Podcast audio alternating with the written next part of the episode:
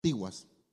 Y hoy en este día eh, quedamos parte del, tal vez la mitad o casi ya al final.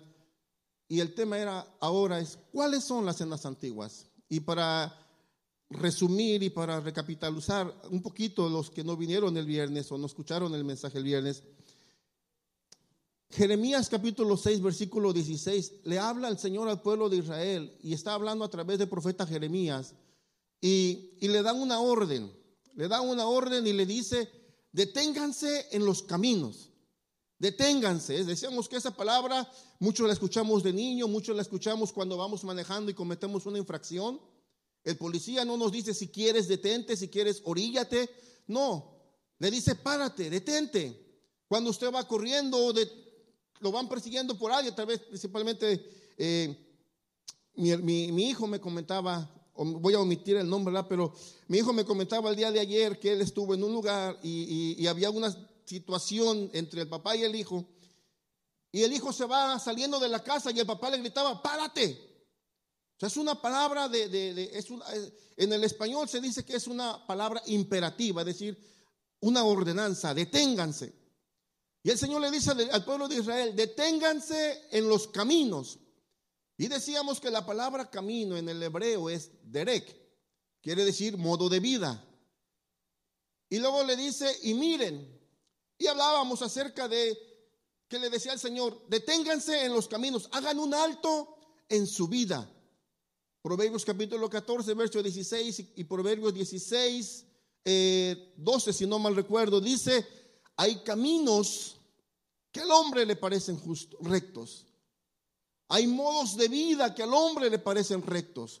Y decíamos que hay personas que llevan en su vida una costumbre o un hábito de engañar a las personas. Eh, le hablaba el, asunto de, este, de este mecánico que como que no es, no es, eh, no fue accidental, sino como que es algo habitual en el hacer las cosas mal y él cree que está bien y cobra por un trabajo que no ha terminado y la persona se va y, lo arreglan una cosa, pero eh, se escucha de que va a ese taller, le arreglan una cosa y al poco tiempo ya se multiplicaron en más cosas y tiene que regresar y seguir gastando.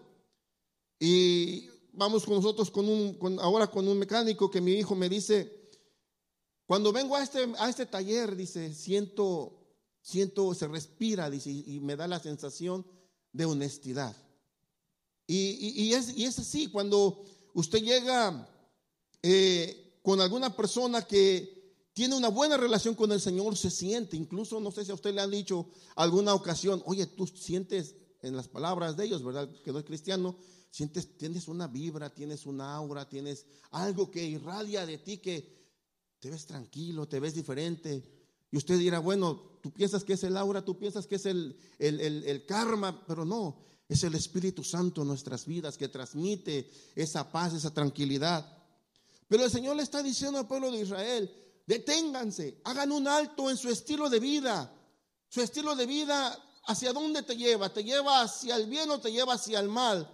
Y luego le decía, y miren, observen cómo está su tipo de vida. Y luego decíamos que la palabra dice pregunten, pregunten, investiguen.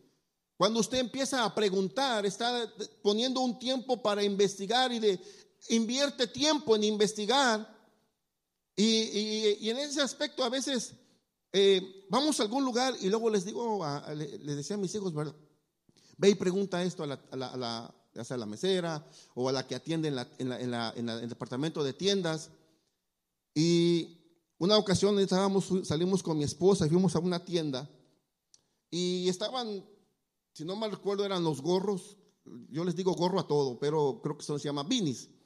Y había diferentes allí. Yo le decía, cómprate unos, agárrate unos. Y, estaba un rótulo arriba que decía 2 por 5 y algo, algo así. Estaban en especial. Ya había pasado la, la, la, la ola de las compras, ya lo habían bajado a más del 60, 70%. Y, estaban todos revueltos y los que agarramos no tenían el, el, precio, ve que le ponen un, un, sticker que es en especial o eso, no tenía nada. Y, entonces estábamos allí, nos volteamos para todos lados y cuál será y cuál será y buscábamos y buscábamos una, una maquinita para poner el, el, el, escáner y a ver si ese era.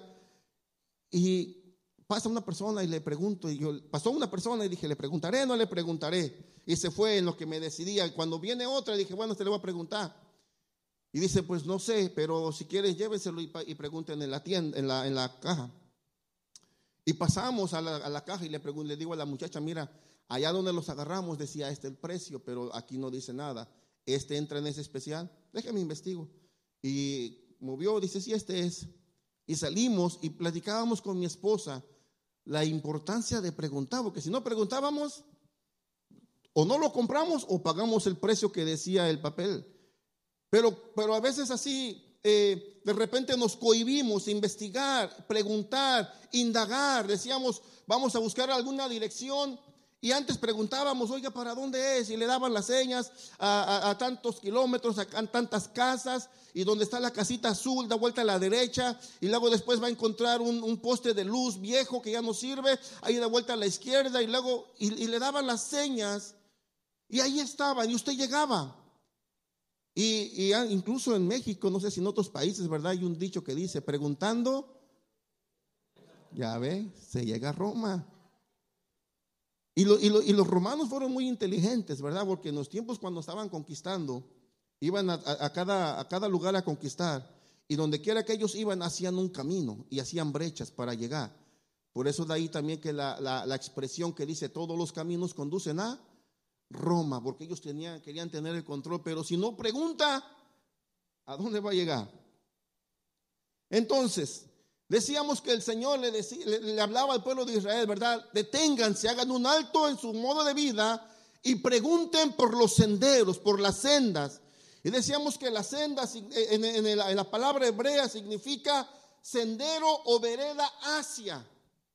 Entonces pregunten, hagan un alto en el modo de vida y pregunten por las sendas hacia cómo está su vida, hacia dónde te lleva tu vida.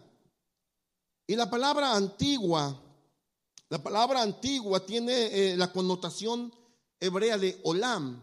Cuando usted aplica la palabra el olam, está hablando de Dios, el eterno. No es que Dios sea antiguo, sino es el eterno. Pero la palabra olam en sí tiene la connotación de antiguo. Entonces las sendas antiguas, pregunta por las sendas antiguas, ¿cuáles son? Y decía, ¿verdad?, eh, que eh, Usted escuchará mucho en estos días algunos que dicen, ¿verdad?, que tenemos que volver a judaizarnos, a volver a esas, pero otros dicen que volvemos a los, a los primeros eh, años de la iglesia primitiva, pero Jeremías en ese momento la iglesia no estaba. Entonces, ¿cuáles eran esas cenas antiguas? Cuando el Señor le hablaba al pueblo de Israel, siempre le decía, yo soy el Dios de tus padres, de Abraham, de Isaac, de Jacob. Cada sábado los días de reposo leían, dice la Biblia, que leían a Moisés y a los profetas. Y la Biblia siempre recordaba, y los pueblos de Israel siempre recordaba a David. Entonces, para ello quisiera, antes de, quisiera tomar eh, Miqueas 6, capítulo 6, versículo 8, por favor. Hay un momento en que el Señor le está hablando constantemente. Cuando usted habla y, escucha esta connotación de deténganse, hagan un alto en su vida. Y, decía un poco el hermano Jonathan el viernes, en esta vida que vivimos ahora tan ajetreada, tan deprisa, tan que no nos alcanza mucho el tiempo, de cuando en cuando necesitamos hacer un alto en nuestra vida y preguntarnos, ¿cómo está mi vida? ¿Cómo está mi vida? En esta en este mundo tan voraz tan, tan que nos devora y que nos absorbe y la tecnología y las responsabilidades y las cosas que tenemos que realizar, ¿cómo está mi vida? Pero no la vida física, sino cómo está mi vida espiritual, porque eso refleja en lo, en lo, físico también. Pero hay un momento que el Señor le dice al pueblo de Israel, ya te he declarado, se te ha declarado lo que es bueno. Está hablando Miqueas, hablando del pueblo, la palabra del Señor y se te ha dicho lo que de ti espera el Señor. Practicar la justicia, amar la misericordia y humillarte ante tu Dios. Practicar la justicia, practicar la misericordia y humillarte ante tu Dios.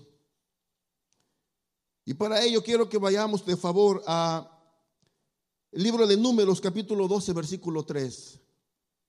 Libro de Números, capítulo 12, versículo 3, dice, a propósito, Moisés era qué? Muy humilde. Más humilde que cualquier otro sobre la tierra. Imagínense. Moisés era humilde, pero dice muy humilde. Pero hace una coma y dice, bueno, más humilde que cualquier hombre en la tierra. ¿Se acuerda que leíamos en Jeremías 6, el 13 y el 15? que dice que el pueblo estaba lleno de avaricia, de codicia, de engaño. Y la codicia, la avaricia, decíamos que es amontonar riquezas sin límite, solo por el hecho de amontonarlas, y posiblemente pudiéramos decir en nuestro lenguaje actual, para presumir o para, yo tengo más que tú. Y decía que los, incluso de los profetas y los sacerdotes, dice, aún en ellos hay engaño, curan con liviandad la herida de mi pueblo, dicen paz, paz, pero no hay paz. Y decía el versículo 15, y no tienen vergüenza. Porque hay una pregunta y dice, ¿y acaso se han avergonzado? ¿Tienen vergüenza? Y abajo dice, no, no tienen vergüenza. Nuestra palabra sería sin vergüenza. No tenían vergüenza. Y eso de repente cuando la persona usted encuentra, si bien es cierto, ¿verdad? El carácter de humildad no es eh, eh, como decían, dice el pastor constantemente, ¿verdad? No es vestirse eh, con la ropa rota, los pantalones, los zapatos viejos y... No, no, no. Está hablando de la humildad porque usted ha conocido tal vez gente rica que es humilde, pero tal vez en una gran mayoría, y por eso creemos y por eso como que encasillamos la riqueza con la altivez, porque una gran mayoría tiene riqueza, pero es muy orgulloso. Y, el, la palabra dice que Moisés era muy humilde. ¿Cómo estamos con la humildad? ¿Cómo estamos con la humildad? El pueblo de Israel necesitaba esta palabra. Y el Señor Jesucristo dice en Mateo, parece, ¿verdad? Que les puse Mateo 11, 29. Mateo 11, 29. Dice el maestro, aprended de mí que soy manso y humilde de corazón. Moisés era una persona mansa, era, era, manso. No con la otra palabra, hermanos. Era manso. Yo me acuerdo que una ocasión a mi abuelito, ya está con el Señor, pero él constantemente recibía, tenía posesiones, tenía ganados, y de todo el pueblo, generalmente, él siempre tenía las mejores yuntas, era muy conocido. Y tenía y vendía ganado para, la carne, para, para, era como para cortar y la carne que se comía la gente. Y era muy conocido que tenía buen ganado él. Y, una ocasión me acuerdo que llegué, teníamos, tenía yo tal vez unos 10, 9 años por ahí así. Y llegué a la casa de mis abuelos y alguien dijo que les habían robado seis yuntas. Mi abuelo siempre tenía 10, 12 yuntas y le habían robado seis. Y, mis tíos, mis tíos, uno de ellos ya murió, pero uno de ellos eh, estaban enojados y querían, vamos a ir a investigar. Y querían ir a, pues, a encontrar a quien se había robado, porque se acuerda que los, el ganado lo marcaban, ¿verdad? Entonces no había manera de que, de que dijera, este es mío, porque tenía las iniciales de la de Agustín Riquelme, ahí estaba. Y mi abuelito bien tranquilo decía, déjenlos, dice, eh, Dios se va a encargar. Y siempre lo veía así. Y alguien usó esta expresión y, me, pues sí me movió un poquito, ¿verdad? Pero decía, dice, es que, es que tu abuelo no es manso. Y le puso la E en lugar de la A. Tu abuelo es manso. Y la mansedumbre dice que tratar con dulzura, una persona dulce, una persona, usted ha encontrado una persona que son calmadas, pasan problemas y, y ahí está. Moisés era así. Pero lo maravilloso de la Biblia es que Dios no esconde tanto las cosas buenas como las cosas malas. Y dicen los que estudian y estudiaron la vida de Moisés que aproximadamente tal vez como de seis a siete veces Moisés perdió la cordura. Moisés perdió la cordura. ¿Usted ha encontrado alguna persona Alguna persona que es tranquila y, por ejemplo, está en el trabajo y ve que todos están desesperados. Y ella llega, tranquilo, tranquilo, vamos a arreglar todo. Y empiezan y, y como que esa misma persona empieza a calmar a todos, ¿verdad? Y es que la palabra no mienta, aunque dice, dice Proverbios 15, creo, ¿verdad? La blanda respuesta quita la ira, más la áspera hace subir el enojo. Yo creo que si lo aplicamos a la tranquilidad, la persona tranquila, persistente, calma a los demás. E incluso yo creo que algunos, ha escuchado usted la expresión, cuando llega esta persona me da una paz y una tranquilidad y esperan a que llegue. Caso contrario, que es un torbellino, no, ojalá y no venga hoy porque nos alborota. Pero se imagina que esa persona, cuando esa persona que es tranquila y que es organizada y que, y que controla a todos, pierde los estribos, y la persona que lo conoce dice, creo que la cosa sí está grave, porque si él ya se puso bravo, entonces sí agárrense. Y yo creo que eso parte, pensaría el pueblo. Va bajando Moisés con las tablas y, y va Josué con él, y escuchan el ruido y la garabía y la música y el baile y cuando los ve se, se enciende y dice que agarra las tablas y las quiebra. Era el más manso, dice, el más humilde. Pero hubo momentos que perdió la cordura. ¿Te acuerdas unos días, creo unos dos meses tal vez, Manuel predicaba, ¿verdad? Airaos, pero no pequéis. Entonces, ¿qué es lo que le estaba diciendo al pueblo de Israel? A través del profeta Jeremías hagan un alto en su vida, miren, pregunten, investiguen, están por el camino de la mansedumbre. Estaremos por el camino de la mansedumbre. Una senda más. Vamos a números 11, 28. Números 11, 28. Hay otro personaje allí que nos habla de servicio y de humildad. ¿Usted se acuerda que hubo unos hombres que fueron a la tierra de Ganaán a investigar la tierra? Diez vinieron y dijeron, no se puede, somos como langostas. Y dos dijeron, serán muchos, serán grandes, pero si Dios está con nosotros, vamos. Y entre ellos estaba Caleb y Josué, hijo de Nun, dice, uno de los siervos, fíjese lo que dice. Josué, hijo de Nun, uno de los siervos escogidos de Moisés uno de los siervos escogidos. ¿Qué hacía Josué?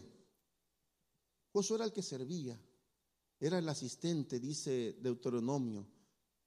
Era la persona que acataba y hacía lo que Moisés le decía.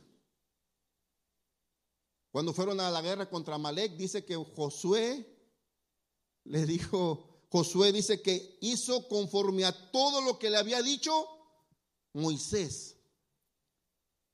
No lo que pensaba él que estaba bien, pero él seguía las instrucciones de Moisés. Era una persona servicial y era una persona humilde también.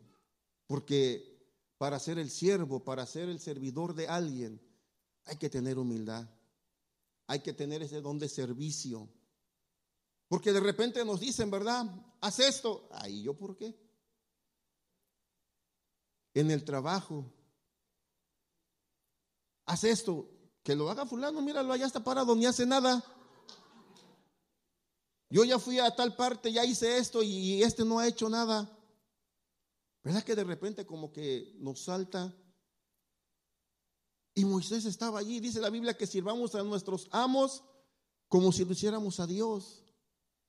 Porque qué diferencia cuando está, el, cuando está el dueño, el hijo del dueño alguien hace esto, oh claro, y vamos y corremos y eh, no esperamos ni que nos sigan, empezamos a limpiar y hacemos como que, y se me va a acabar el trabajo y mejor lo hago despacito para que vean que estoy haciendo algo. Y si termina, va y limpia. Había un muchacho donde trabajaba antes que ese yo le decía, oye, te vas a acabar la mesa porque nada más viene el dueño y te la limpias y le limpias. Y no salía de allí y andaba con el líquido del Windex atrás y el del glisser en el otro lado y las toallitas y andaba limpiando por todos lados. Y luego pasaba yo limpiando y atrás de mí venía él, espérate, ya limpié. Pero cuando no estaba el dueño, ya estaba en el teléfono. Usted no lo hace, ¿verdad? Nosotros no lo hacemos. Eh, se escondía. Aquí no hay cámara, ¿verdad? Porque se ponían, muchos, no he encontrado muchos, está la cámara y de repente dejan la puerta abierta de la oficina y ven dónde están, dónde apuntan las cámaras y ya se van, aquí no capta la cámara, está en el teléfono. se van, van a, tirar la basura afuera, y van con el bote por acá y el teléfono y se paran. Y le dicen al otro, haz tu trabajo. No, yo, ¿por qué? ¿Por qué? Pero Josué no, Josué hacía lo que Moisés le decía. Y somos llamados a hacer lo que Dios nos dice a través de su siervo. Servicio, servicio, humildad. Una ocasión escuchaba a alguien y dijo, no, yo ya le serví al Señor 30 años, ya es tiempo de que descanse. Yo entiendo que hay tiempos y hay momentos por las condiciones físicas que de repente ya no podemos desarrollar ciertas actividades, pero se pueden desarrollar otras. Decía una tía mía que también ya partió con el Señor, dije, mucha familia ya, ya caminó con el Señor y está allá, yo creo mejor que nosotros, pero ella ya no se podía mover mucho, pero usted la veía en la cocina cuando había reuniones grandes o cuando había algo sencillo, pero ella estaba ahí siempre coordinando y haciendo algo y la arrimaban una mesita y ahí sentada y picando y con una voz ronca que ella tenía, decía, hasta que tenga el último cartucho me voy. Y ella siempre trabajaba, usted la veía siempre. La ponían a dirigir los servicios de oración, la ponían, y ella hacía muchas cosas. Su esposo era mi tío también, ya está con el Señor, pero él sabía que donde estaba ella, ella ponía orden, llegaba, llegó la hermana Socorro. No llegaba a socorrer, llegaba a poner, poner orden, siempre estaba ahí. Pero ella siempre usted la veía, incluso cuando estaba postrada en cama, llegaban a hablar con ella y le decía, ¿cómo está tu vida con Dios? Siempre ella estaba ahí al pie del cañón sirviéndole al Señor. Y ella me enseñó y aprendí a través de ella que hasta el último día usted tenía que servirle. O bueno, yo tenía que servirle. Como dice el pastor, ¿verdad? Qué, qué, lindo sería, ¿verdad? Un pastor, un ministro. No lo deseamos, pero que cuando fallezca sea sirviendo. Decía un guitarrista de, de un grupo, el grupo se llama Proyecto GES, decía él, estábamos una vez platicando y decía, yo le toco al Señor como si fuera el último día de mi vida. Porque yo no sé si mañana voy a vivir, pero yo le sirvo al Señor y le toco. Y usted lo veía, eh, generalmente los bateristas son, son, son delgados, son, no, y él estaba grande y estaba muy bien comido, pero el hombre siempre usted lo veía, sudaba y, le tocaba, y, pero con una pasión que tocaba para el Señor. Josué nos habla del servicio y de la humildad. Vamos para Abraham. Abraham dice Hebreos, si no mal recuerdo, Hebreos 11, versículo 8. Abraham nos habla de otra senda. Por la fe Abraham, cuando fue llamado para ir a un lugar que más tarde recibiría como herencia, obedeció y salió sin saber a dónde iba la senda de la fe. Abraham dice que fue llamado el padre de la fe, la senda de la fe. Abraham se fue, salió de un lugar, dice, fue llamado para ir a un lugar el cual iba a recibir como herencia y él obedeció. También hay obediencia, pero dice, y salió sin saber a dónde iba. No de repente, pero ¿para dónde? ¿Qué voy a hacer? Vete a tal parte, pero ¿qué voy a hacer? ¿A qué hora llego? Queremos toda la información antes de realizar algo. Y Abraham no le dijo al Señor eso. Abraham le dijo al Señor, ¿para dónde voy? Yo te voy a indicar el camino. Tú empiezas a caminar. Está bien, Señor. Y tal vez alguien se encontró en su camino de su familia. ¿Para dónde vas? No sé, voy siguiendo al Señor. Y dice la Biblia que él fue siguiendo como si estuviera viendo al invisible. Y caminó. Y mientras él confiaba en Dios, Dios le bendecía, Dios lo cuidaba, Dios lo guardaba. Pero aún Abraham, aún en todo ello, hubo momentos también, la Biblia no lo esconde, que hubo momentos en que como que titubeó y confió más en sus habilidades y en las cosas que, que él estaba, eh, que tenía para a, su alcance. ¿Se acuerda que cuando fue a, Egipto y, dos ocasiones, eh, Abraham, perdón, le dice a su esposa, este, estás muy bonita y aquí tú creo que me pueden matar por causa tuya, mejor digámosle que eres mi hermana. Porque si hubiera estado en ese momento aplicando, Señor, yo sé que tú me trajiste Así como me vas a entrar en este lugar, me vas a sacar con vida. Pero Abraham en general, él es el padre de la fe. Era un hombre que nos demostró que podíamos seguir sin cuestionar a Dios, sino confiando en la guianza, confiando en la protección, en el cuidado y en la provisión que Dios tenía para él. Aún a pesar de todas las circunstancias en contra de su vida, todos los decretos y todo lo que apuntaba para él estaba, estaba ya contrario. Porque le dice, te voy a dar un hijo el cual heredará esta tierra y a tu descendencia se la voy a dar. Pero ya estoy mayor, ya pasó la costumbre de mi esposa, yo ya, ya tengo noventa y tantos años, ¿cómo va a ser esto? Porque médicamente no se podía.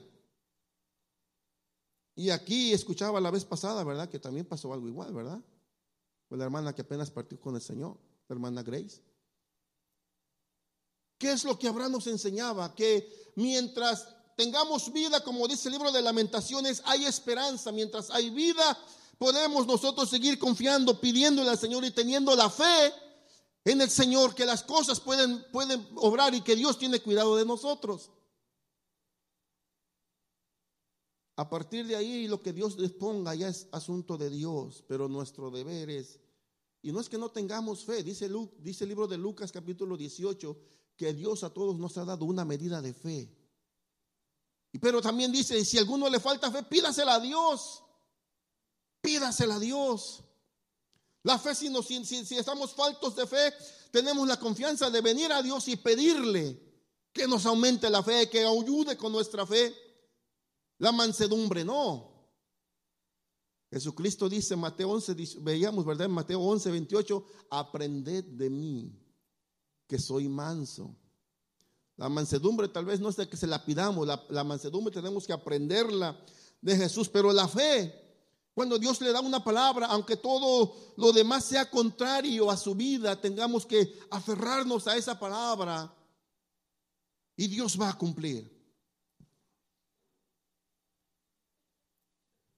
El 7 de febrero mi hijo cumplió 21 años. Gloria al Señor, gloria al Señor.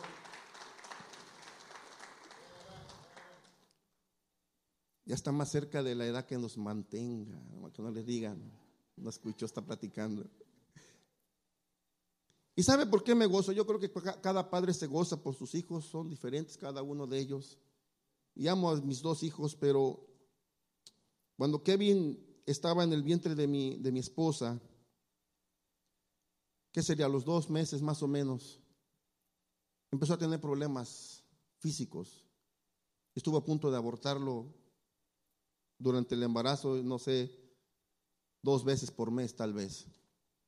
Y una, y, pero cuando empezó el primer, la primera ocasión que empezó fue de sábado para domingo. Y ese domingo tenía que ir a una iglesia a predicar. Y me dice, hay este problema, esta situación, había sangrado. Y, yo recuerdo que estaba en las escaleras para el segundo piso y ahí me, ahí me postré y empecé a orar con el Señor. Mientras estaban en el teléfono tratando de localizar a la, a la doctora que, no, que la estaba atendiendo, una doctora particular, pero ella estaba recién recibida y ella había prometido cuando estuvo haciendo su tesis, iba a un pueblo lejano, que ni teléfono había, y, y, ella prometió, cuando tenga mi título, cuando me reciba, yo voy a venir aquí, dijo, creo que uno por dos años, todos los domingos a darles consultas gratis. Y se graduó la muchacha y eh, estaba joven y se fue y todos los domingos usted no la encontraba en el pueblo, estaba allá en aquel, en aquel lugar y no había, no había teléfono. Y ah, el teléfono que había cercano era otro pueblo más allá, pero no sabíamos exactamente dónde estaba ella, pero, o el número de esa caseta, pero eh, estaban tratando de localizarla, a ver si alguien de la familia sabía, o algún otro doctor, el otro doctor del pueblo, porque el seguro estaba cerrado, entonces eran particulares. Y en lo que estaban tratando de localizar, yo doblo mis rodillas y le digo al Señor, Señor, ¿qué pasa? ¿Qué hacemos? ¿A dónde caminamos? ¿Para dónde vamos? Y empecé a hablar con el Señor. Y el Señor me habló y me dice, ten confianza. Ten confianza, aunque las cosas las puedas ver contrarias, aunque todo esté en tu contra, te doy la palabra, tu hijo va a nacer y es un varón iba a ser un instrumento en mis manos. Ten confianza. Y, estuvo conmigo hablando y las palabras, ten confianza, ten confianza, unas cuatro o cinco veces me las repitió. Y entonces yo me levanto de allí, me levanto y vengo y le digo a mi esposa, y me dice lo que pasó con la doctora, y le, digo, y le digo, ¿cómo te sientes? Y le dije, ¿sabes qué? Mira, el Señor me acaba de hablar esta palabra. Y me dice ella, yo le creo. Entonces le digo, este, pues no voy a ir, no voy a ir a la, iglesia, me voy a quedar. No, no, no, vete, ve a la iglesia, ve a predicar. Le dije, no, pero ¿cómo te sientes? Ya me siento bien. Y bueno, estuvimos ahí. Al final de cuentas decidí irme a la iglesia y durante el camino voy manejando unos 10 minutos tal vez. Voy manejando y, y este, voy hablando con el Señor. Y la palabra venía, ten confianza, ten confianza. Y llego a la iglesia, doblo mis rodillas, empiezo a orar. Y llega una hermana y llega y se acerca y me dice, hermano, el Señor me dice que no, que no dude, tenga confianza, lo que Él le dijo se va a cumplir, confíe en Él, descanse en Él, tenga fe en el Señor. Y yo me levanto y dije, gracias Señor, porque sé que eres tú, porque yo llegué, me fui a orar y no le dije a nadie, nadie sabía. Y, y créalo, no fue fácil, no fue fácil porque a veces hasta bromeamos ahora con él porque, bueno, con, esa situación porque cada vez que se ponía mal, que había problemas, era el día domingo. Y la doctora no estaba. Llegó al grado que una ocasión mi esposa ya estaba en la, en la, en la, en la cama, la mesa del doctor, porque como la doctora no estaba, se tuvo que llevar con otro doctor. Y el doctor revisa y dice, no, tenemos que sacar al bebé porque si no se mueren los dos. Y, estaba a punto de hacerle un legrado. Y dijo, mira, dice, de todos modos, ustedes son jóvenes, pueden tener otro hijo más adelante. Pero si no, nos arriesgamos, se mueren los dos. Y yo, Señor, yo confío en tu palabra.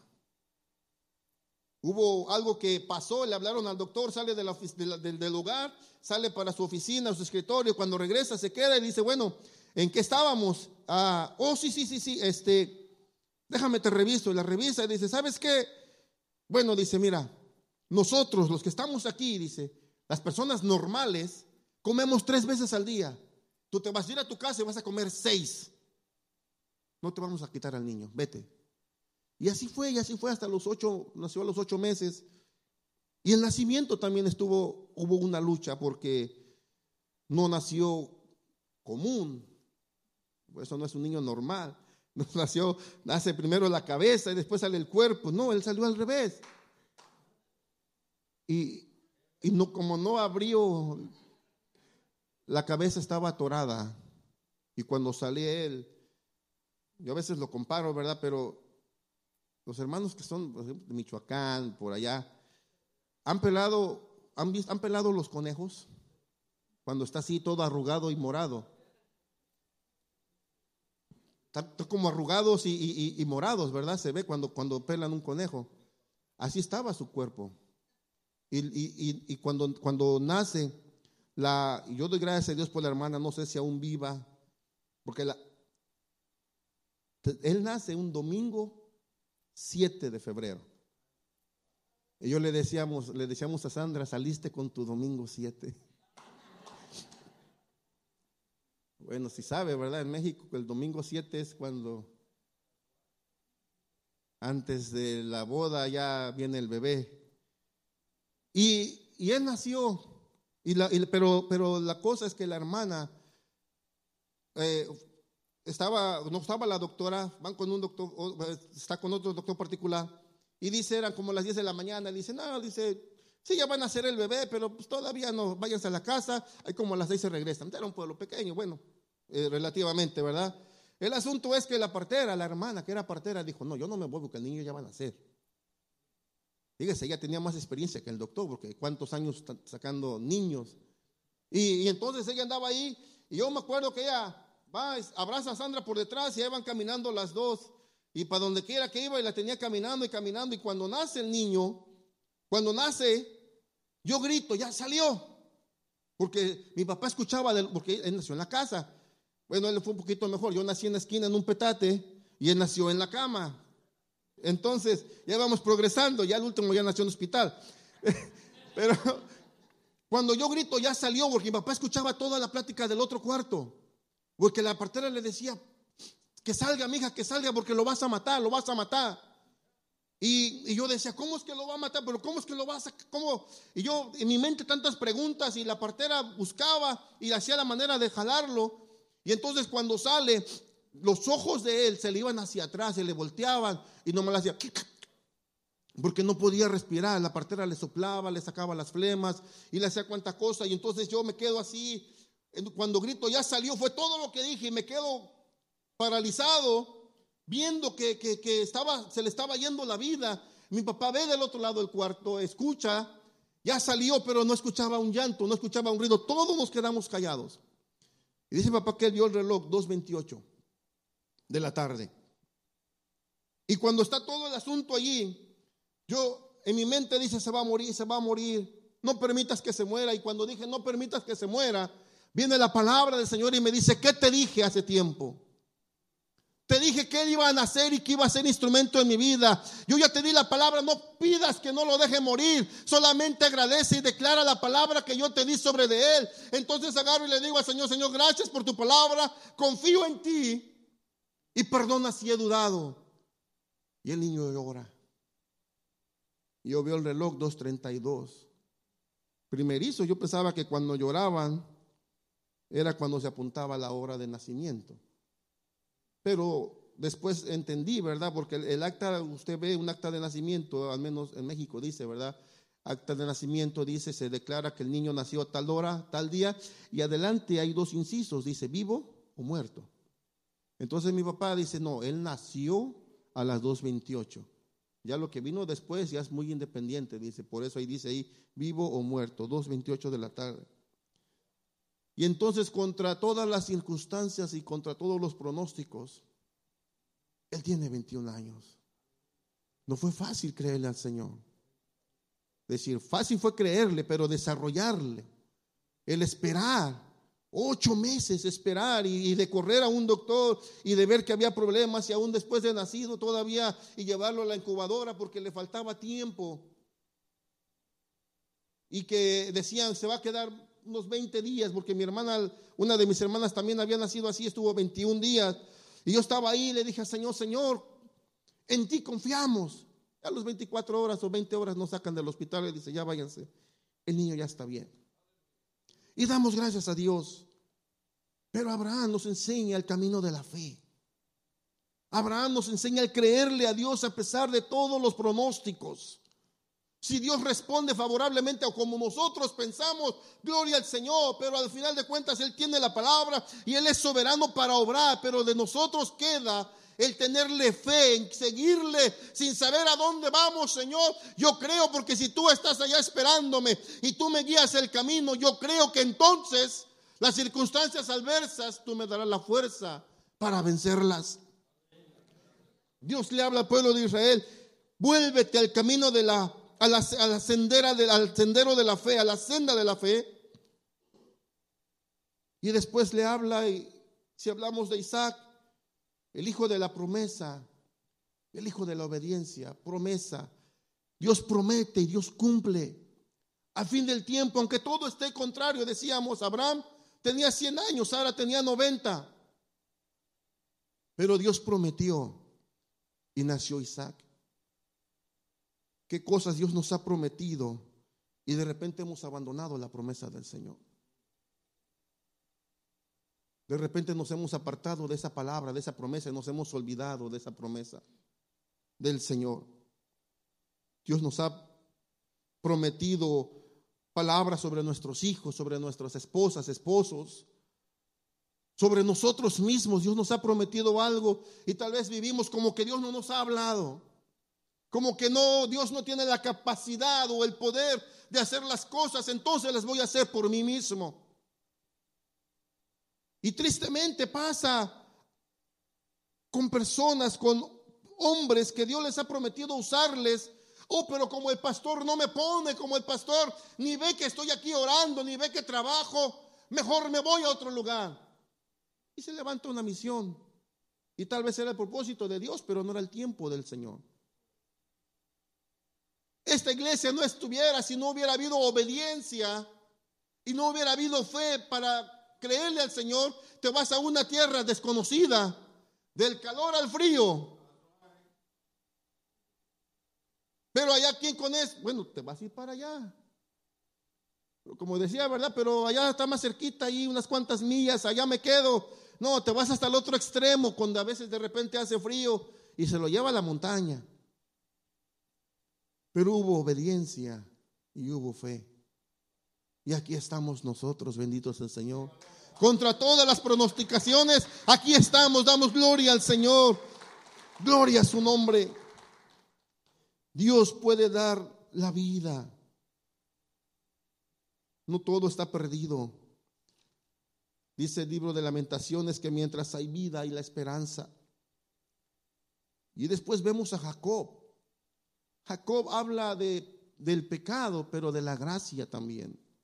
El que usurpaba, el que engañaba, porque usurpó el lugar de su hermano, estuvo ahí con el papá, usted sabe, se pone la piel del animal y el papá le dice, como que hueles a tu hermano, a Saúl, pero la voz no es de Saúl, no, yo soy, yo soy. Y la mamá le ayudó también y, y cuando se van por allá, eh, allá andaba haciendo sus, sus maldades, también allá con su suegro.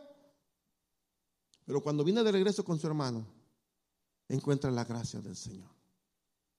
Encuentra la gracia y le dice, ya no más serás usurpador, ya no más serás engañador, tu vida será ahora diferente, porque ahora te llamo príncipe con Dios. Príncipe con Dios. ¿Cuántos de nosotros o cuántas personas han caminado y caminan por el, por el sendero del engañar, del, del suplantar y del decir cosas que no son. Aún para ellos Dios tiene la gracia. Dios tiene la gracia. Y una más, la sendera de David, la sendera de la misericordia.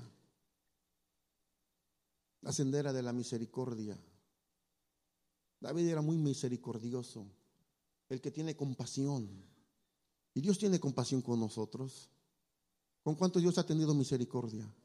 ¿Cuántos hoy gozaron de la misericordia del Señor? Dice que nuevas son cada mañana, nunca le cayeron sus misericordias, son nuevas cada mañana. Si estamos aquí de pie, hermano, es por la misericordia de Dios. Nuestros hechos no lo merecían, pero Dios, por su misericordia, Dios nos tiene en este lugar. Pero ahora, ¿cuántos de nosotros hemos sobrado misericordia con nuestros prójimos? ¿Cuántos sobramos misericordia? ¿Se acuerda de las parábolas que el maestro hablaba? Aquel hombre que le, que, le debía a su, a su, amo y lo llamó y le dice, ¿cuánto? Págame, perdóname, por favor, dame tiempo, te voy a pagar. Y, se le hinca y le, no se le pero le pide perdón, clama misericordia. Era, una, era un acto, cuando clamaba misericordia, era un acto de hincarse, no para adorarle, sino para decir, dame tiempo. Y obró misericordia con él. Y cuando sale se encuentra alguien afuera y le dice, a ver, y lo agarra del cuello, págame lo que me debes. Bueno, si un momento antes a él le hicieron misericordia, porque él no obró misericordia con su compañero. Y yo creo que un ejemplo muy grande de misericordia, el maestro nos lo habla en la parábola, allá en Lucas capítulo 15, si no mal recuerdo, está la, la parábola del hijo pródigo. Usted sabe la, historia, ¿verdad? El chico le dice, papá, dame, dame mi dinero, me voy, que me corresponde, se va a un lugar y, malgasta el dinero y se olvida de su padre, pierde todo, acaba con los cerdos y de repente recapacita y dice, iré a la casa de mi padre. Allá hay muchos jornaleros y le voy a decir que ya no me diga su hijo pero que me haga el último de sus jornaleros, al menos tendré pan. Pero ¿sabe a qué se estaba arriesgando? Y una vez creo que lo predicamos aquí. Deuteronomio capítulo 21, si no mal recuerdo, 21, 20, por favor, si lo tiene, de favor. No sé si te apunté esa cita, pero Deuteronomio 20, 21, 20. Gracias. Dice, y dirán los padres a los ancianos, este nuestro hijo es obstinado y rebelde, libertino borracho, no nos obedece. Oiga, qué clase de hijo. Un poquito más adelante, ¿qué es lo que tenían que hacer con ese hijo? Sigue el versículo, el versículo 21. Sí. Entonces todos los hombres de la ciudad lo apedrearán hasta matarlo. Oiga, así estirparás el mal que haya en medio de ti, y todos en Israel lo sabrán y tendrán temor. Un poquito atrás, por favor, donde dice todos los calificativos de este muchacho. El hijo cuando se portaba mal, fíjese lo que hacía el papá. El papá tomaba al hijo y dice que lo sacaba a los ancianos de la, de la, de la ciudad, del pueblo, y le decía, dice, este es nuestro hijo obstinado, rebelde, libertino, borracho, no nos obedece. ¿No eran las calificaciones que tenía el, hijo pródigo? Había sido rebelde porque se salió de la casa del papá. Había sido borracho, fue libertino, se olvidó de Dios. Entonces él bien sabía que si regresaba a la casa del padre como hijo, ¿qué es lo que le esperaba? ¿Le esperaba que lo recibieran con los brazos abiertos? No. Le esperaba que él decía, bueno, al menos tal vez me perdone. Yo creo que la condición y como él se sentía era tan grave que incluso no tenía la capacidad o la valentía de matarse. Por eso va a la casa de su padre y dice, bueno, de todos modos estoy sufriendo. Si llego con mi padre o una, puede pasar algo. Si me perdona, seré el peón más último de todos. Y si no me perdona, me matan. Pero termina con mi vida. ¿Y qué dice Jesucristo que hizo el Padre? El Padre no lo fue a buscar, ¿verdad? Pero el Padre estaba allí en lugar esperándolo. ¿Cuántos años? ¿Quién sabe? Meses o años. Pero cuando lo vio que venía, a pesar de que venía maltratado físicamente, porque usted ve cómo desgasta el vicio a las personas, ¿verdad? Les cambia el rostro, la, figura es muy diferente. Hace tiempo vi eh, en la noticia sacaron allí uno de los, de los cantantes que estaban de moda en los ochentas, setentas, ochentas, y que era muy famoso y que era muy difícil acercársele a él. Era de allá de, de, de, de Sudamérica si no mal recuerdo era de los gatos negros, algo así. Pero, pero el hombre era muy famoso, muy querido, un vocalista grande. Y cuando lo sacan así en la, la, foto, sale de, primero sale la foto en la televisión. Dice, reconoce usted a esta persona y, y nos quedamos. ¿Quién será? Y cuando dan el nombre y estaba, no, no, no se parecía nada, porque el vicio lo había maltratado, lo había terminado con él físicamente, y aún moral. Entonces viene el hijo caminando y lo ve el padre y en lugar de llamar a los ancianos, dice que corre hacia él y lo abraza. Y lo abraza y ofreció misericordia. No lo sacó para que lo apedrearan, sino que le da misericordia y le dice, este mi hijo muerto estaba, pero ahora vive estaba perdido y es encontrado. Póngale zapatos, le dio dignidad, lo, lo, vistió, lo limpió, le dio, le dio dignidad de hombre, le dio vestiduras nuevas y además de eso, le dio anillo, le dio autoridad. Ya no es un vagabundo más, ahora es, vuelve a ser mi hijo. Fue lo mismo que Dios hizo con nosotros. Estábamos maltrechos, maltratados, pero Él nos limpió, nos purificó, nos dio vestiduras y nos dio autoridad de hijo efectúa misericordia con nosotros. La senda de la misericordia, hermano, cuánto se ha perdido en esta humanidad estos últimos tiempos. Pasamos de largo con personas que vemos que tienen necesidad y no hay misericordia porque misericordia habla de, de tener compasión con el que está en miseria y no habla económicamente. Cuánta necesidad hay del mundo que podamos nosotros transmitir la misericordia las sendas que Dios le hablaba al pueblo de Israel en Jeremías, en Miqueas, son las mismas que Jesucristo hablaba y decía, y aprended de mí.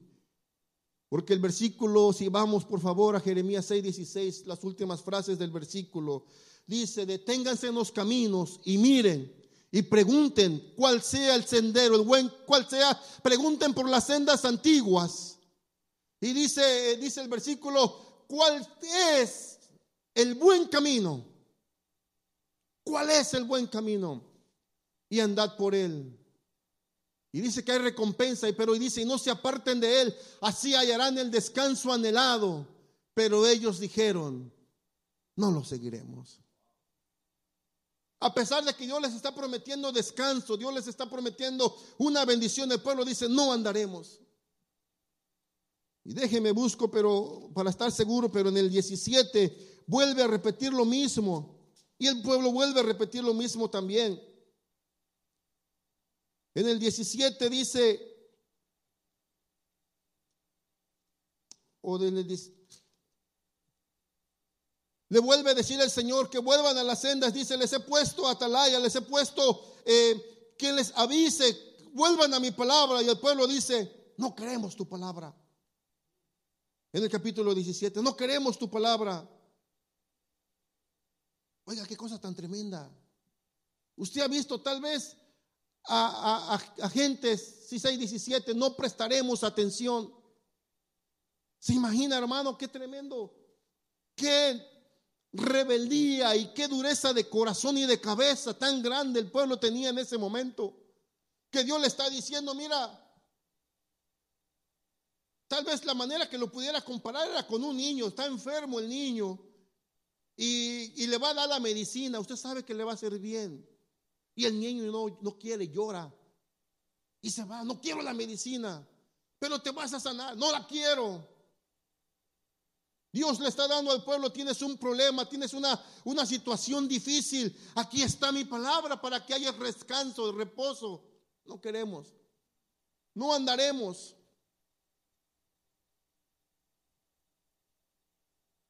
Y con esto termino. Juan capítulo 14, versículo 6. ¿Qué dice, hermanos? ¿Alguien se lo sabe?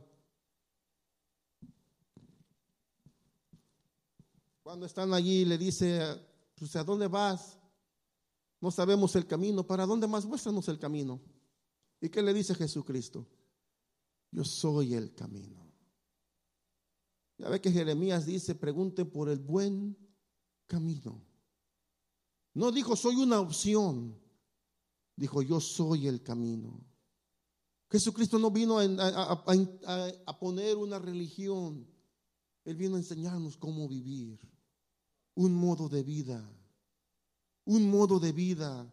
Que vayamos por el mundo no repartiendo tristeza, ni amargura, ni rebeldía, ni, ni, ni, ni no. Que vayamos por el mundo, hermano, compartiendo. Somos embajadores, dice la palabra, que somos transportadores de su gloria. Entonces, que vayamos por el mundo repartiendo misericordia a quien ocupa misericordia. Que llevamos por el mundo repartiendo fe a quien le hace falta fe. Que vayamos por el mundo repartiendo obediencia, respeto, humildad el modo de vida para que cuando vean a nosotros, vean a Jesús obrando a través de nosotros. Porque nosotros tenemos que ser quien los lleve a ellos. Dios le estaba hablando al pueblo de Israel, vuélvanse a ser amables, vuélvanse a tener misericordia. Y Mateo 11, 28, 29, por favor. Yo así con esto termino. Dicen que Dijo uno, no le crean a un predicador que dice, ya terminé, hoy voy a terminar. Pero ¿sabe qué encontré, pastor? Estaba leyendo y estudiando, si no mal recuerdo, es Efesios o Colosenses. Pero desde el capítulo 3, Pablo está escribiendo y dice, por lo demás, hermanos, o sea, ya iba a terminar la carta. O sea, ya, ya les hablé. Entonces les quedo, les digo, hermanos, y siga usted, y hay tres capítulos más todavía. O sea que si él escribiendo, entonces él nos puso el ejemplo desde hace tiempo. Pero ¿qué dice el 28, 11, 28? Venid a mí los que estéis trabajados y cargados, y yo os haré descansar. 29, por favor, llevad mi yugo sobre vosotros y aprended de mí que soy manso y humilde de corazón, y hallaréis descanso para vuestras almas. Llevad, llevad no es de que sosténlo, llevad. Vamos caminando y donde vayas lleva mi yugo y aprende de mí que soy manso y humilde y hallaréis descanso para vuestras almas. Si hoy alguien nos escucha por internet o aquí en la casa, nos hemos desviado un poquito de la, sendera de, la, senda de la misericordia, de la humildad, del servicio. de la mansedumbre. De repente nos pisan el callo equivocado y o nos tranquilizamos. No digo que sea todo el tiempo y en eso estoy trabajando, pero cuando voy manejando y estoy haciendo Uber, usted sabe, de repente tanto loco y se atraviesan y hacen cosas, y yo los dejo. Cuando no hay nadie, entonces sí, quién sabe, ¿verdad? y, y me dijo hace varias veces, pero hace el jueves, Llevo un muchacho que iba bien desesperado porque eh, tenía unos planes en el trabajo se los cambiaron. Y luego dice, de repente me habla mi novia y me dice, ¿sabes qué? Como mañana los restaurantes van a estar ocupados, ¿qué te parece si hoy, bueno, decidí que te, que, eh, decidí, pero dime, ¿qué te parece si hoy nos vamos a festejar San Valentín? Y me dice él, me dice que, que, que, sí, ¿qué me parece? Pero ya me dijo que decidió. Y ya me cambió los planes y, era la hora del, tráfico. Y entonces de un punto al otro eran como 40 minutos, dice, pero está enojada porque no quiere esperar mucho tiempo. y ahí va el muchacho, dice, ya le compré las flores y que no sé qué. Y yo nomás lo escuchaba. Y, ay, y me daba risa porque él habla. Sí, mira, salte en tal calle, ahorita llego, tú tranquila, mi amor, tú tranquila. Y le cuelga, ay, me tiene desesperado. Y yo lo escuchaba y lo escuché y lo escuché y se voltea y me dice, oye, y luego en eso se nos atravesaron dos locos allí. Yo no les dije nada y seguí. Y me dice el muchacho, oye, qué tranquilo te ves. ¿Cómo le haces para estar tranquilo en este trafical? Y yo en mi mente, yo no tengo que llegar con tu novia. Yo nada más te llevo. Yo no llevo prisa. Y algunos se los explico de diferente manera, pero, pero es cierto. Cuando usted va a agarrar su carro, va a Los Ángeles, de repente no ponemos atención si es día de la semana que hay mucho tráfico o no hay tráfico. O voy a tal parte, va a agarrar el carro y se va. Y si hay tráfico en el camino, entonces nos empezamos a desesperar. Pero le dije, mira, pero usted que es el pasajero, usted va, hace esta ruta todos los días. Entonces usted ya sabe si hay o no hay tráfico. Usted toma las precauciones de tomar el Uber una hora, media hora, 40 minutos antes. Usted llama al Uber, mi trabajo es venir, lo recojo y lo llevo. Pero yo no tengo que estar ahí. Si usted va tarde, yo ya no sé. Se escuchará mal, le digo, pero ese es el trabajo, porque cuando usted va a agarrar el autobús, se fija, entro a las 9, el camión llega a 8.55 y el otro llega a las 9.10, entonces tengo que agarrar el de las 8.55 o mejor el que llega a 8.45, si es que quiere llegar temprano. Entonces por mi casa pasa media hora antes y usted tiene que estar allí. Si pasa el autobús y usted no estuvo, el autobús se fue. ¿Y quién llegó tarde? ¿De quién fue culpa? ¿Del chofer del autobús o de usted? Y es lo que le digo a los pasajeros. Y entonces en mi mente yo le decía al otro, bueno, pues hay tú y tu novia, pero yo no tengo que estar allí. Y le dije, mira, voy a hacer lo posible de poder llegar a tiempo o en menos tiempo. Gracias, gracias, gracias. Y, me dijo como unas cinco veces, ¿cómo le haces para estar tranquilo? Y le dije, tú habla y suelta, suelta, para que cuando llegues con ella ya estés más tranquilo. Y sí, ya cuando llegó, sí, se iba desahogando. Ya cuando llegó, ay, ya, ya, ya, ya. Y loco, yo le dije, le digo, mira, mira, llegamos cinco minutos. Ay, me salvaste la vida. Y bueno. Pero ¿qué es lo que voy? Que al final de cuentas él se contagió y, todo eso que iba tan eh, muy movido y muy nervioso y muy alterado, se bajó tranquilo. Dice, gracias, gracias. Y yo después dije entre mí, ojalá y lo, lo pueda yo ver ahí una buena propina. Y sí me la dio, sí me la dio, me prometió y sí me la dio. Pero lo que voy es eso. Hay personas que en el mundo necesitan que nosotros les compartamos la paz del Señor. Les podamos compartir la misericordia. Les podamos inyectar fe. Les podamos inyectar esperanza. Ese es nuestro trabajo. Ese es nuestro trabajo. El Señor nos llama y nos dice, ¿Cómo está tu vida? ¿Estamos impartiendo esas cosas? Porque se acuerda que incluso los, hombres ahí con el tiempo de Jesús le dijeron, somos hijos de Abraham. Oh, sí, somos hijos de Abraham, está bien. Si fueran hijos de Abraham, hicieran las obras de Abraham. ¿Tienen fe? Entonces, Nosotros no andamos por obras, dice la palabra que andamos por fe.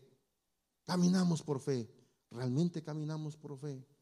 Haga un alto y detenga. De vez de cuando en cuando, que este mundo tan voraz y tan rápido y tan tanto que tiene, hagamos un alto y meditemos en la palabra y preguntemos cómo vamos.